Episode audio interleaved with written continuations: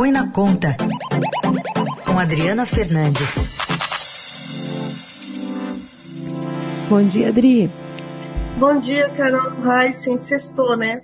Sextou. Sextou. E a gente vai se debruçar aqui sobre essa polêmica da Eletrobras, porque ontem o ministro da Economia, Paulo Guedes, subiu o tom, defendeu que a segurança energética brasileira depende da privatização é, da Eletrobras. É, é para tudo isso mesmo, Adri? Carol, ele está exagerando, né? Mas o problema é que ele, o, o ponto dele é que a empresa precisa de investimentos e o governo não tem mais como é, fazer esses investimentos na estatal. O momento é de decisão, já que o Tribunal de Contas da União vai uh, julgar em breve uh, o processo, a operação, para dar o sinal verde para a operação.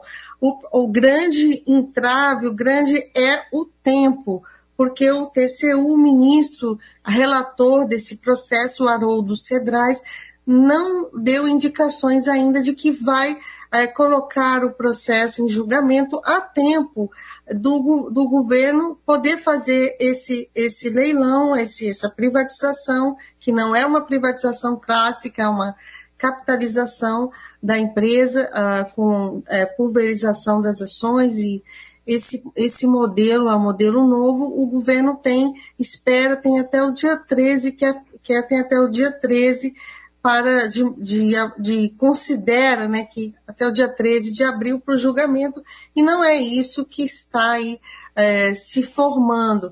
Ontem o, o TCU fez um, um debate, um grande debate, eu fui uma das mediadoras desse, desse debate, e foi lá que Guedes é, colocou esse ponto que você se referiu.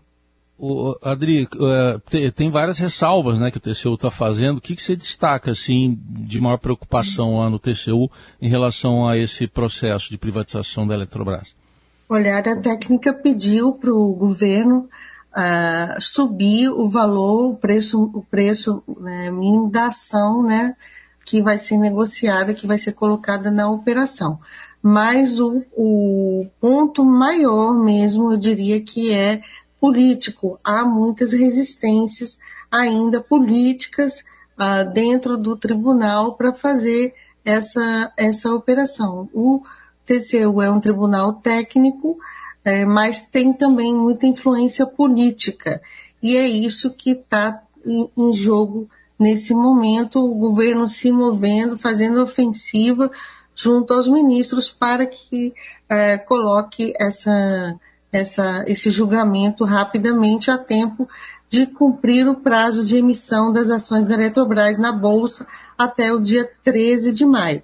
Os participantes, os participantes, principalmente do mercado financeiro, que foi a mesa né, que, eu, que eu mediei, eles contam que a janela é, é, é agora, a janela para privatização, para desestatização da Eletrobras e agora esse a perder essa, esse ponto é, não pode as condições não estarem a mesma. O governo, o presidente do BNDES, Montesano, também colocou esse ponto, mas parlamentares do PT, sobretudo, foram até a audiência e contestaram essa venda, essa, essa operação agora, nesse momento, o um dos senadores, Jean Paul Prats, do PT, alertou, inclusive, que a, a operação pode ser, poderia ser desfeita é, no próximo governo. E quando a gente pensa em outros projetos que estão travados é, para esse ano eleitoral, Adri, tem, é, além da privatização, algumas reformas, não? Sim, reforma tributária e administrativa é Vão esquecer, não vai ter mais nesse governo o próprio uh, ministro da Economia ontem, numa live uh, organizada pelo Bradesco, deixou claro a primeira medida uh, do próximo, do eventual próximo governo Bolsonaro seria a reforma tributária e ela vai então sendo assim de governo em governo. Tem 30 anos que o Brasil discute essa reforma tributária. A reforma administrativa também, o relator é, da, do, da proposta do projeto na Câmara dos Deputados, disse que não dá mais, Correios, privatização, é, Correios também não dá, então o foco mesmo do governo é essa privatização da Eletrobras. Além do mais, Paulo Guedes ontem também deu sinalizações de medidas é, de desoneração, de mais corte de tributos, são medidas que ajudam, inclusive, ao governo buscar apoio na reeleição, mas tem sempre um risco à frente de fazer esse corte de, de tributos sem, de forma, tabualha, de forma é, rápida, né? E sem muita, sem muita análise técnica. Nessa live aí ficou meio que implícito que o, o, o ministro acredita que vai continuar no governo, se o, lógico, se o presidente for reeleito? Olha, ele deu a entender sim, porque ele, ele começou a falar: vou fazer isso, vou fazer aquilo, vou fazer é, coisa e tal. Então ele está tá aí meio que é, colocando essa, essa agenda.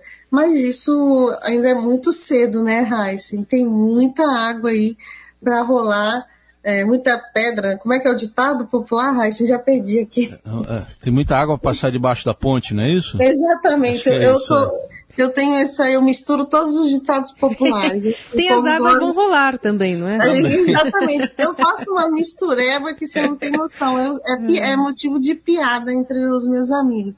Mas o Paulo Guedes, ele ele está aí colocando todo mundo muito empoderado porque Bolsonaro está diminuindo a distância com é, Luiz Inácio Lula, na, Lula da Silva né, nas, nas, pesquisas eleitorais. Então, animou todo mundo, reuniões já estão acontecendo aqui em Brasília discutindo esse programa econômico do governo, do, do eventual uh, se, é, segundo mandato do presidente Bolsonaro.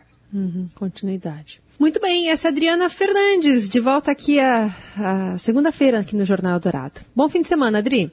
Bom fim de semana, Carol.